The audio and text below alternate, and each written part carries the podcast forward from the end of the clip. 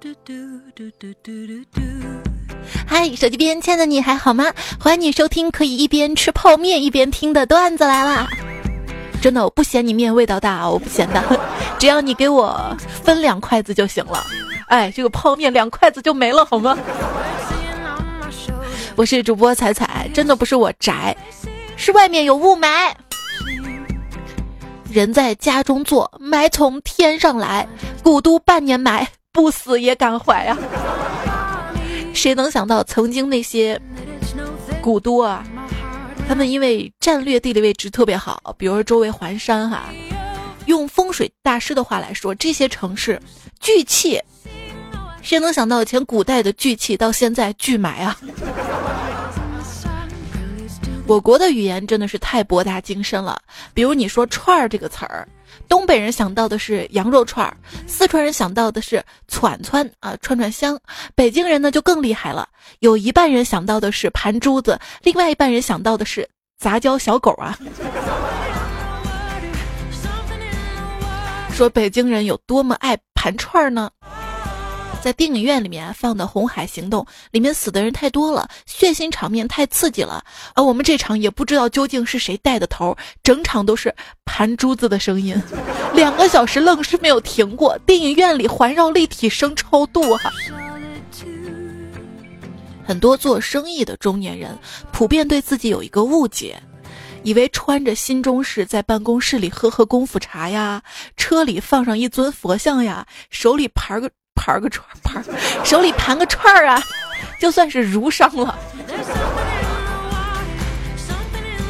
真正的老北京，你可能差得远了。一朋友就说了啊，刚才我问爷爷体育台怎么播，我爷爷说你往南播。跟老婆床上睡觉呢，想让她往边挪挪，你往西挪挪。当手机没电的时候，你会找充电器；而遥控器没电了，你则会狂拍一气。多么神奇的充电方式啊！哇，我看电视上那个电池广告都说没电了，放在其他的什么小玩具上还可以继续续航啊。世界上的人分两种，一种会买更大的电视机，还有一种呢会把沙发再往前挪一挪，挪一挪。我直接拿手机看了呀，电视都懒得去找遥控器了啊，在网上买了一个懒人支架，到货之后懒得去取，被快递退回去了，这懒的也没谁了。与伴侣一起在床上躺一整天，吃垃圾食品看电影，那是非常非常棒的。那为什么独自一个人躺在床上一整天吃垃圾食品看电影却是抑郁的表现呢？你以为人家伴侣躺床上一整天就光是吃垃圾食品看电影那么简单吗？你太天真了。那为什么每天瘫在沙发上就是懒，而每天瘫在沙滩上就是度假呢？很多问题你看不出来问题，一旦看出来问题，最终你会发现归根到底还是钱的问题。就是富人穿旧衣服那叫低调。穷人穿旧衣服那叫寒酸，富人找对象频繁叫尚未对眼，穷人找对象频繁叫死不要脸。富人单身叫单身贵族，穷人单身叫淘汰一族。富人改邪归正叫浪子回头，穷人改邪归正叫头破血流。富人有婚外情叫有情调，穷人有婚外情叫往死里跳。富人的理想叫报复，穷人的理想叫癞蛤蟆想吃天鹅肉啊！人就只有两种，一种是哎呀，我好闲呐，我得找点事儿做，顺便把钱给赚了；另一种就简单了，哎呀，我好闲呐，我得找点事儿做，算了，躺一会儿吧。一些朋友总是劝我啊，你为什么不多发点微博，打造一下人设呢？有谁能想到，我的人设就是懒呢？不，还有可能是社交恐惧。我已经不再是那个天天去网吧打游戏的叛逆女孩了，如今我是天天捧着手机玩手游的双下巴女孩。侄女问我：“姑姑，你手机用的输入法是九键的还是二十六键的？”我秒回说：“九键的，怎么了？啊，没什么，我就是好奇问问，因为我听人说九键的都是手指头粗胖的，我想跟你确认一下呀。”对对对对对对。预测如果就这样的话，人类将会进化出非常非常长的拇指，以便能够够着手机顶部的两个角落，还是很需要这样的进化的啊！朋友劝我说，不管怎么样，还是要开心啊！开心是一天，不开心也是一天，但是我咋觉得，不开心那一天却漫长的度日如年，这太不公平了吧？现在的状态就是一天天过得太慢，太难熬了。可是，一年一年的，怎么怎么过得那么快呢？啊！如果生命的目的就是长寿繁衍，不伤害其他物种，还给所有人带来快乐的话，我觉得树木才是最大的赢家呢。世界上只有一种英雄主义，那就是把什么也不想干。反正什么也干不成，不如什么都不干，专心等着一夜暴富或者地球毁灭，称之为按自己喜欢的方式生活。难道这样不对吗？就你有诗和远方吗？我也有诗和远方，只不过诗很烂，远方一片黑暗呀。查了好多去哪哪哪的航班，做了无数遍旅游计划，最终我发现我没钱。世界那么大，没钱还想去看看怎么办呢？其实，你可以在家门口等着全世界路过呀，这是个好主意。早些年，我也想一个人走走停停，看看风景。后来老板给我寄了旷工，我就回来了。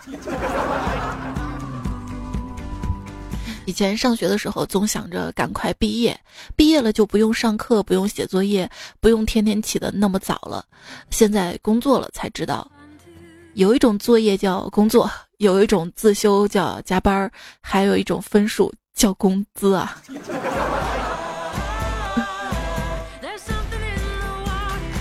不过还好，工作能挣钱哈。曾经上学的话，光花钱。哎，你咋还不下班啊？嗯，我想再演一会儿。说很多中年人醉心于工作，不是因为敬业，而是借工作来逃避生活啊。谁让回到家里有另一半的数落啊？同事加班，眼看着要下雨了。就去买了一把伞，没想到计划赶不上变化，这伞算是白买了。是因为后来没有下雨吗？不是，我同事加班猝死了。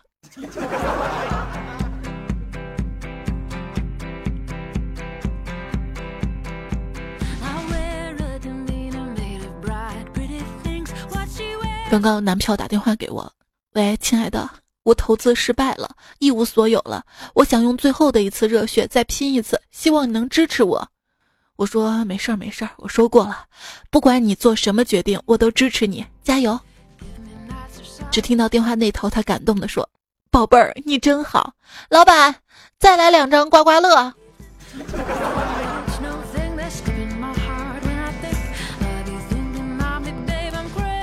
现在投资什么好呢？很多人说另一片蓝海是区块链，一个做区块链的和一个做传销的在一起聊天儿，做传销的大惊，你这个违法呀！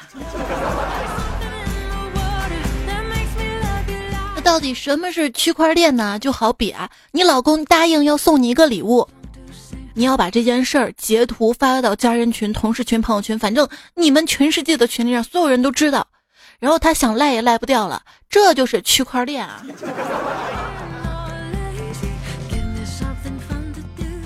你有诗和远方也没用，因为生活对你虽远必诛。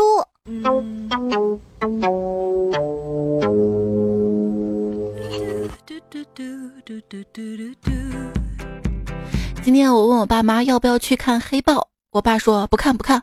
自从窦唯不当主唱之后，就再也不看了。黑豹那么有钱，为什么不叫金钱豹呢？你有没有想过，如果他叫金钱豹的话，就又会有人问他那么黑，为什么不叫黑豹呢？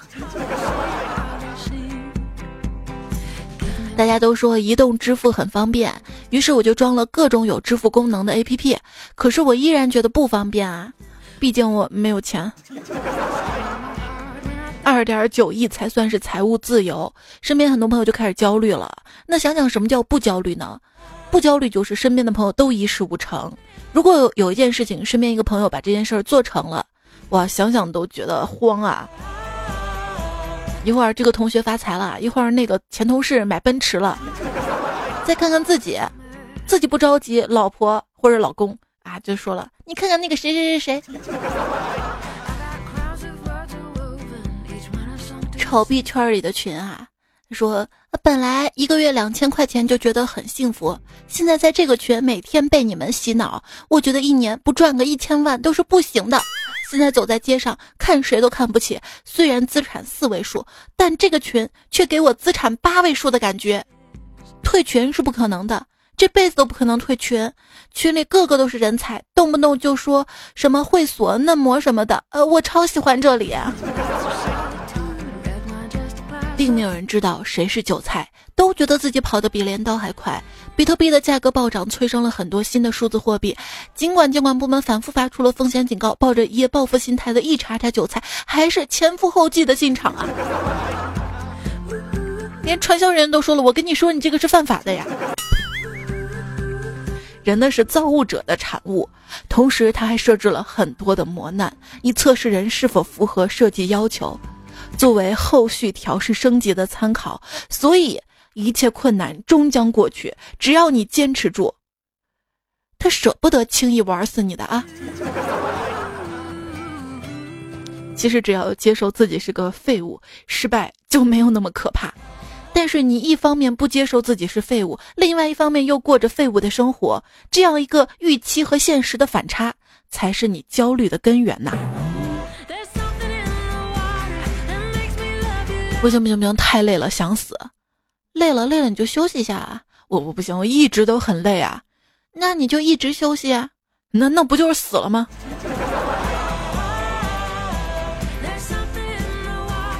你付出劳动得到报酬，你在工作；你付出劳动得不到报酬，你是奴隶；你付出劳动还要付出报酬，你在健身房啊。昨天跟朋友约今天一起去健身，然后我们俩今天一整天心照不宣的都没有找对方说话呀。我跟你说，我唯一能够坚持的健身项目，就是观看和收藏各种健身视频。一辈子的谎言全对健身教练说了，感觉一天一天当中颈椎运动最多的时候，就是花洒架在墙上洗头的时候啊。问题关键是。我还不是天天洗头，出门才洗。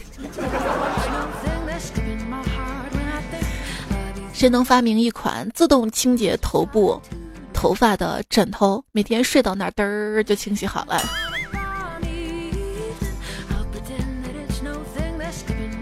对，是懒，懒让我们有创造力。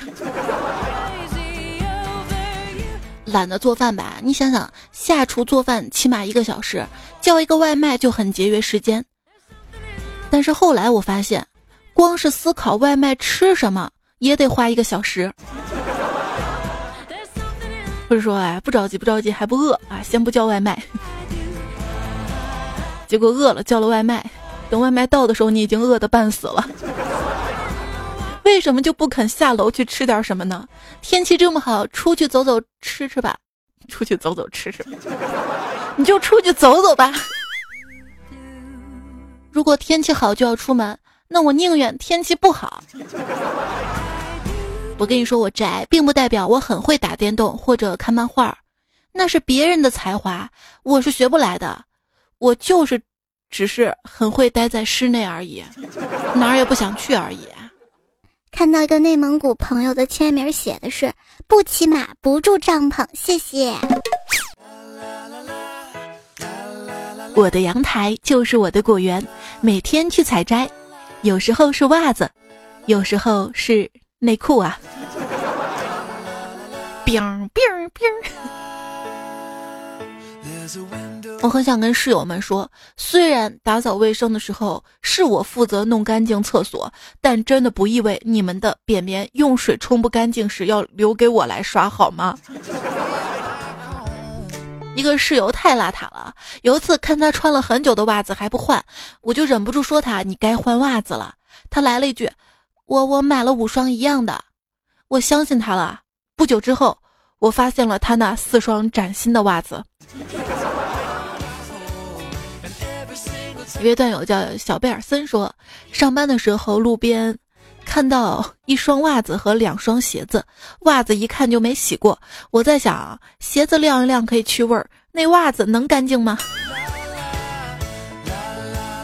呃，之前上网看到一种服装面料，叫风洗面料，就穿到身上嘛有汗味儿什么的，然后放到那儿，风一吹就干净了。也许人家袜子买的是高级货呢。贫穷限制了我们的想象力。哎，你说为什么袜子总是只剩一只脚的呢？思考了很久，我发现，如果说两只脚的袜子都不见了，我就不会发现了呀。就是说，你永远都不会发现，如果你永远忘记的一件事儿。不会啊，我妈会提醒我的，然后我就发现了呀。哎，你好吃懒做不干活，学习那么差，养你还不如养条狗，你知道吗？养狗还能够看门守院，见人汪汪叫呢。夜夜想起妈妈的话，闪闪的泪光如冰花。我房间根本就不乱，我觉得每个物品摆放都有他们自己的想法，真的一点都不乱，乱的是我妈的心，好吗？我觉得我的房间需要点绿化，于是我就搬来一个椅子，因为我相信它会长满衣服的。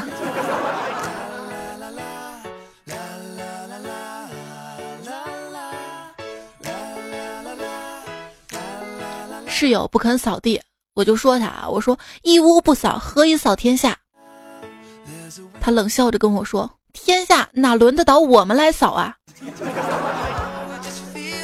没有啊，当时上学的时候，老师说，如果不好好学习，就去扫大街呀。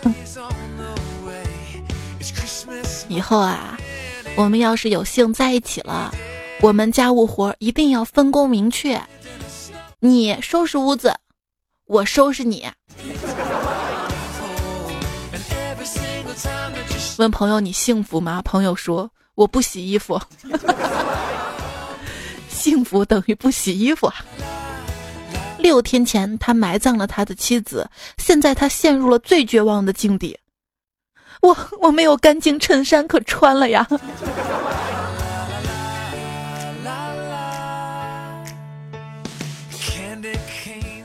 每到周末，我都要把家里的衣服大洗一遍。当然了，老公的也得我洗，可是他一点都不配合。今天我怒了，对他吼道：“以后你自觉点儿，周末看到我就把衣服脱了啊！”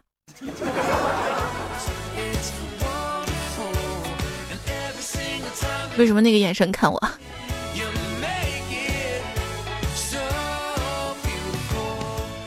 男朋友爱干净，总是说我懒，说我脏，说我洗衣服没洗干净。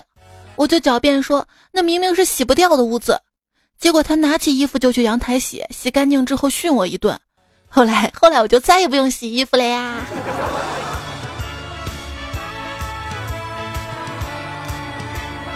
有一天吃完饭，干总老婆就跟他说：“快把碗洗了，我给你两百块钱。”干总一听，立马屁颠屁颠去洗，边洗还边想着拿到钱之后如何挥霍。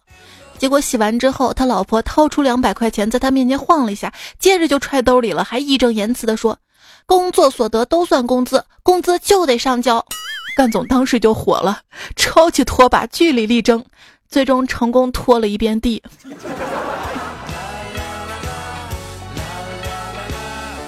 干总跟老婆吼道：“我觉得我现在太不自由了，你什么都要管着我。”他老婆就说了：“跟我结婚，你想洗碗就洗碗，你想擦地就擦地，这还不够自由吗？”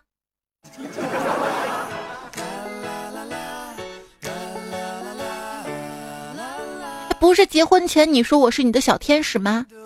对呀，天使就是天天使唤啊，天天使唤。是啊，婚前曾经信誓旦旦的说，愿为他上刀山下火海，啊，结婚之后咋不愿意上市场下厨房了啊？老公，今天晚上你刷碗好吗？好吧。服务员，我们没钱，你领他去刷碗吧。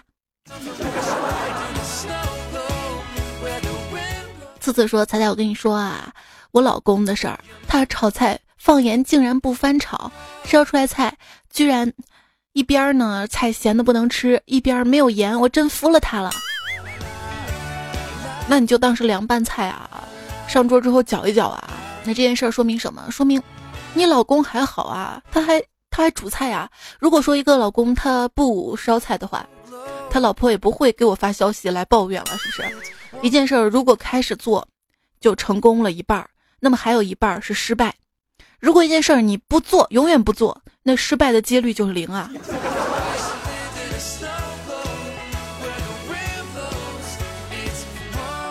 像我一朋友，结婚的时候基本是老婆做饭，但是他发现他老婆煮的饭都特别特别咸，有时候咸的让他没有办法接受，但他又不敢明确提出意见。害怕老婆说行你行你做啊，以后让他做饭。直到有一次无意中发现老婆盛好饭之后，偷偷给他的饭里放了盐。还有人说我老婆是一个一辈子没有下过厨房的人，她做过的离下厨最接近的一件事情，就是往我的伤口上撒盐呢。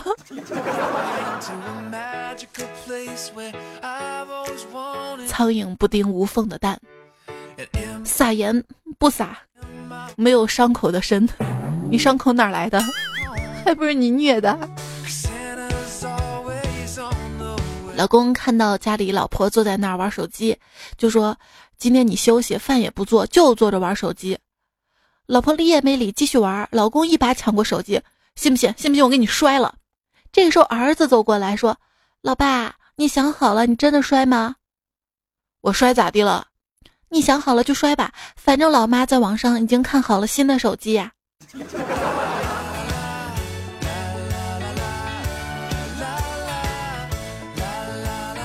早晨我还没起床，老婆就在厨房里忙着做早餐，苹果、鸡蛋、煎饼、牛奶，香气扑鼻，心里满满的幸福感。等到我起床走进厨房。他已经吃完了，人也不见了，留了张纸条让我刷锅洗碗呢。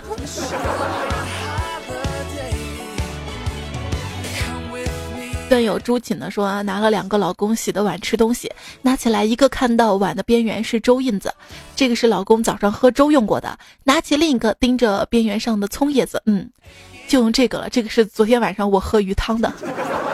客人来我家都不用问我家昨天晚上吃的啥，拿个碗看看就知道。运气好点儿还能猜到前天的。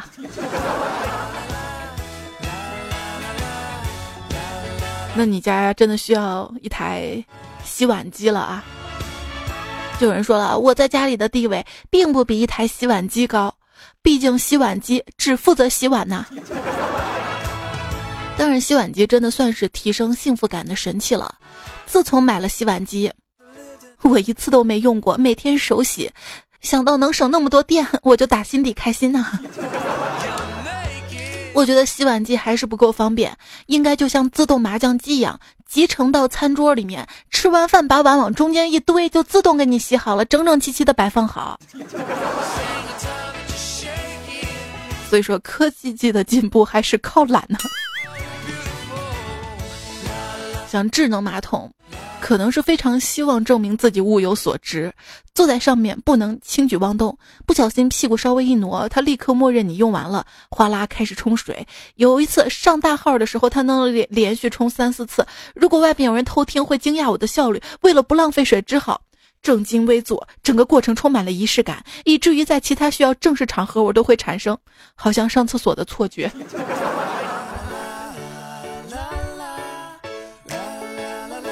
那是你买的智能马桶太智能了，知道吗？买一个坐圈没感应的就行了。家里还是需要一些家用电器的啊。我姥姥过生日嘛，给她买了一台洗衣机，告诉她直接按启动就可以洗。过几天给姥姥打电话问洗衣机好不好用啊？姥姥说还行，就是累你姥爷，每次洗衣服那洗衣机就乱跳啊，你姥爷就得全身压在上面。我就赶紧去姥姥家，看到他们忘把洗衣机底下那个泡沫板去掉了，一脱水那个洗衣机就跳动的嘣嘣嘣嘣走。你知道什么电器最爱学习吗？答案就是粉碎纸机。碎纸机的工作就是咬文嚼字。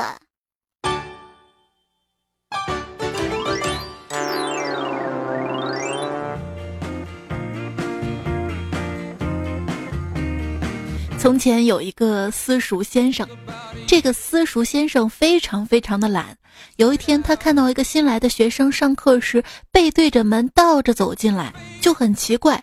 可是他懒啊，所以懒得问，他就忍。后来有一天，他终于忍不住了，他就问这个学生：“你为什么天天倒着进来呀？”结果这个学生的回答让私塾先生自愧不如，因为这学生说了：“先生，我倒着进来，放学的时候我就可以不用转身了呀。”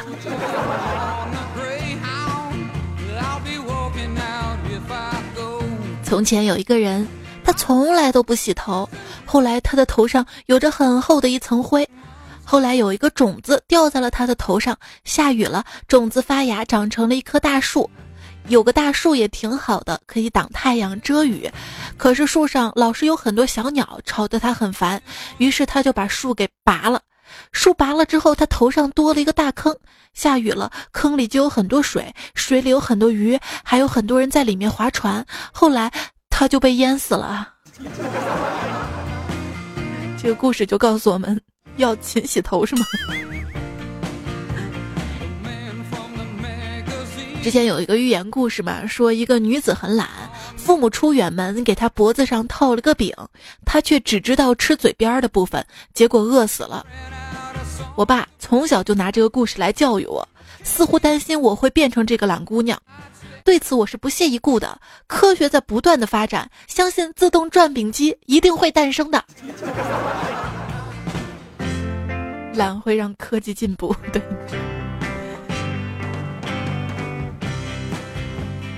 据说这个世界上有这么一种人，起床从来不叠被子，头发随便一撸就去刷牙，没事儿喜欢宅在家，也不喜欢出去约，不喜欢逛街，热衷某些东西，比如动漫、小说或者追剧。平时懒得要死，从不整理东西，然后会集中某一天大整理，累得死去活来。恋爱经历以及热情几乎为零，这种人大概大概是没有人要了吧。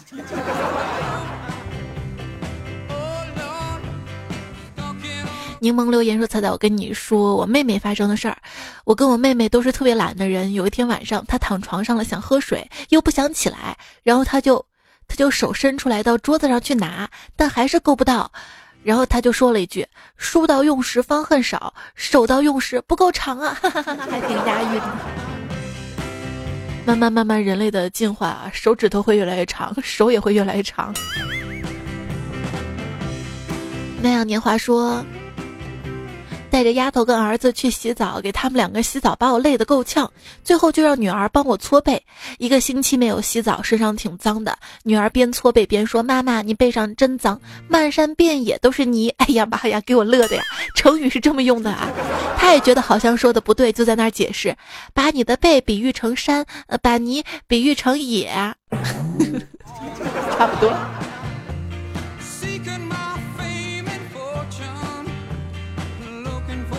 各位就是后面，后面背后面，脖子下面那个地方，每次伸手搓背是搓不到的，你们会怎么办？泡澡一直泡泡泡的泡掉吗？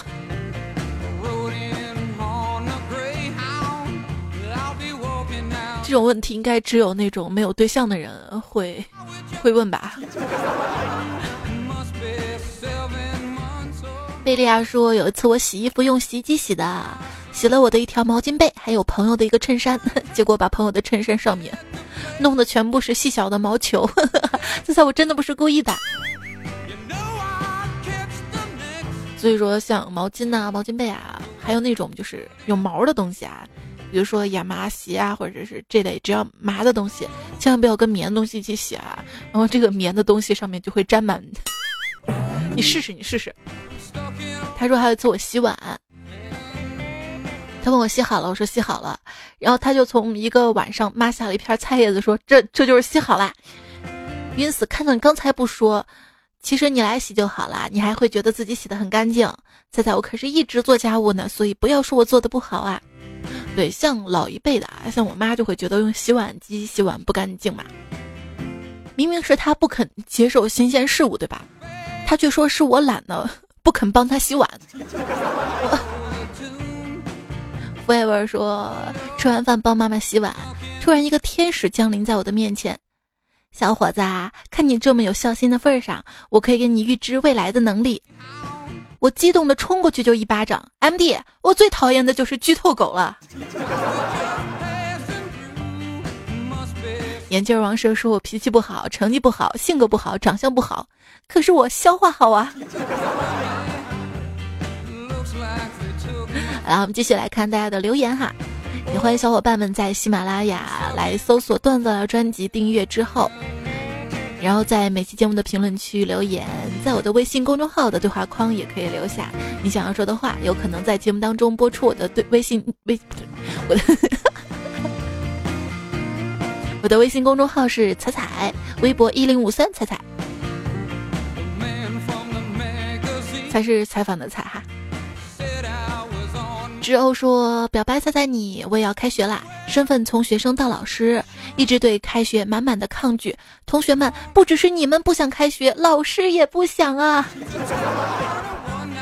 我觉得老师这个职业是非常需要放放寒暑假的，调节调节心情的，不然被某些熊孩子会会气死的。比如说三生有戏就说别拦着我，我要拿作业去压死老师，说的跟我报得起作业似的。”老师那是为你好啊，我可以这么说，反正我现在已经不上学了。哈哈哈。幺三八八拉八的朋友说，现在还没有写完寒假作业，同学们，我有一个办法让你有充足的时间写作业。首先准备火药、硫磺各一公斤，将它们装进铁球，然后把它放到学校里面再点燃，之后你就可以玩几个月甚至几年都不用写作业啦。这些留言呢是来自于前几期的段子哈，当时讲开学的留言没有来得及读。北洋果叔说：“今天看到中学生居然要上心理课，心里苦啊！到现在也没有看过心理咨询师啊。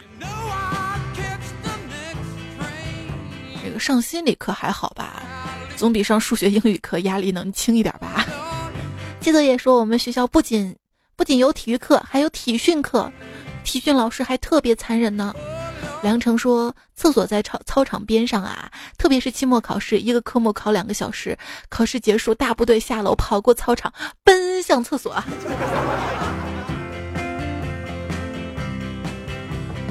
就有时候我考试会提早交卷，真的不是我做完了，是我实在憋不住了。”三妹说：“大二的时候染了一个红头发，上课的时候老师点人回答问题，都会点我说啊，那个红头发的，一学期啊，心累。”咕咚日常说：“我有个自己作死的糗事儿。开学班主任安排座位儿，老师为了照顾近视的同学，就会问同学谁有近视眼举手，可以把座位调到前面。我当时嘴欠嘛，直接说了一句我有远视眼。之后我一个学期就坐在最后一排。最重要，我真的有近视啊，太远了看不到，于是我就戴眼镜了。” F 男人不坏说：“如果有一天你发现我上课时没有穿你早已习惯的校服，那并不是我想引起你注意，而是我把你的习惯 穿在了心里。”然后我们班主任悠悠来了一句：“说这么多也不是你上课没穿衣服的理由。”嘿嘿。然后那天早上我就被生物老师请到了讲台上，给全班同学做了一早的真人人体标本呐。恰恰相反，我上学的时候是特别喜欢穿校服的。嗯，因为因为校服确实耐脏嘛，然后就是，就我觉得我家长给我买的衣服啊，真的还不如校服好看，不敢说不敢说，因为我经常穿校服，所以美术课老师让人体当模特的。讲台上面去画画的时候都会找我因为校服穿到身上那个褶特别多嘛可能美术老师就专门是想让我们练习画褶吧。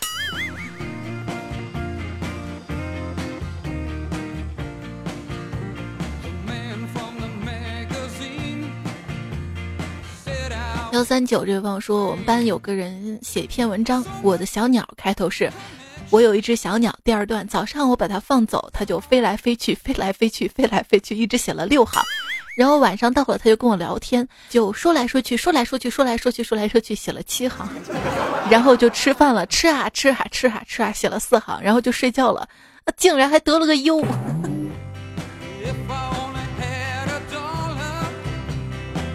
噼里啪啦嘎嘎嘎说，小时候写作文凑字数，会把电视上的广告词写在上面。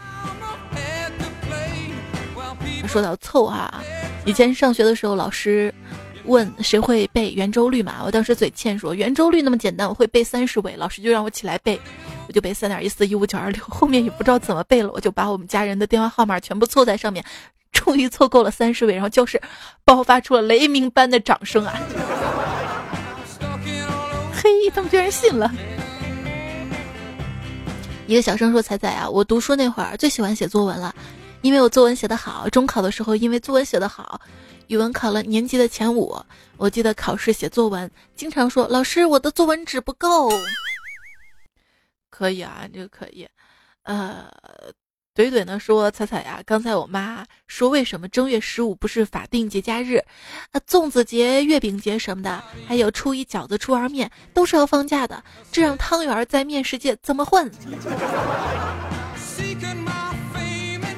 是这样的啊，不吃什么的这个节日都不放假。比如说明天植树节呢，怎么不放假让我们种树呢？世界需要多一点绿嘛？对。”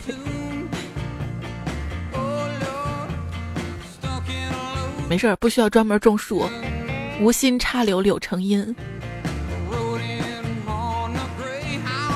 隔壁老王吗？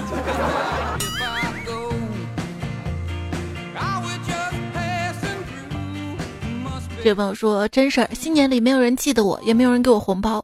七天长假结束之后，刚到单位，还是老板好，虽然没有发开业红包，但是年前新装的指纹打卡器，一摸就认出我了呢。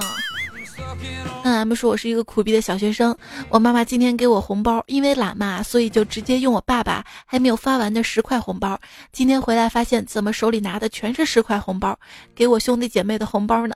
啊，我爸笑了一个晚上啊。你们那儿还好啊，红包只要十块钱的。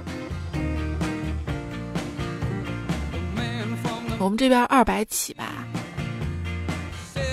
因为很多年前就是一百了。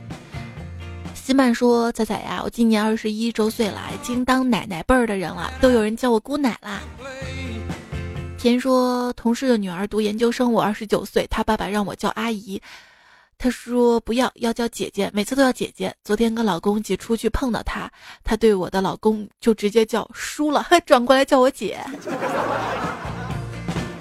思念说：“彩彩，我刚刚去买了菜，新的一年总会假装贤惠几天。”所谓贤惠，就是闲着在家什么都不会。好了，开玩笑。他说：“可是我买完菜我就后悔了，这几天就应该出去吃快餐叫外卖的呀。毕竟各个快餐店年前对餐具炊具进行过，难得一年一度的大清洗呀。”有道理哈。冷水寒说：“我妈以前夸我泡面泡的好，我还洋洋得意。后来想想，是不是我妈已经找不到夸我的地方了？” 就最近嘛，高铁上面泡面，有人泡面被骂这些事儿啊，你怎么看？我看完之后我就想啊，以后我在高铁上饿的不行了，如果要泡泡面的话，我就不放调料了，不放调料了。你要真的说我不能吃泡面，我说我没有泡调料呀，我没有味道的。但问题是，你觉得有味道会影响你，可是。在火车上，任何人吃东西，不管是不是泡面，只要有人吃东西，都会影响到我呀，我看着都会馋呐。小生说，自从家里买了冰箱，爸妈什么都往里面放，放久了味儿就不怎么新鲜了。这天妹妹终于爆发抗议说：“妈，能不能别放冰箱里呀？市场这么近，当天买完当天吃不行吗？你看今天的红烧猪蹄儿都没了脚气，怎么吃啊？”妈妈气定神闲的回道：“你还有这癖好啊？难怪没人约呀。”你妈不想直说你。张工说借了别人的手机登录微信，我就开始担心了。我钱包里的钱不会没了吧？打开微信钱包，我才发现我本来就没钱，吃饭都吃不起，担心个毛线呀！其实啊，穷跟懒都是没有问题的。见过太多又穷又懒的少年，乐安天命，自得其乐，不过是对生活的一种选择而已。人类最可怕的一种状态就是又穷又懒，又不认命，自以为自己是被神选中的孩子，就应该躺着等着掉钱。那凭什么呀？就凭你转发锦鲤啊！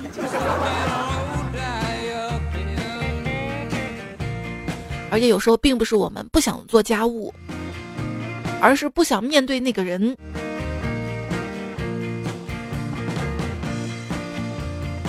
因为你不管做什么，他都会说：“哎，你这又没做好，又没弄好。”我们需要鼓励嘛，是不是？在不得不做家务的时候，各位有一个办法，在试图拖延作业或者工作的时候，你会觉得做家务就会变得容易了许多呢。没有，会一直焦虑，焦虑这个工作。为什么熬夜的时间总是过得特别快呢？那就因为快乐的时光总是短暂的。既然快乐的时光总是短暂，为了活得久一点，我决定不快乐。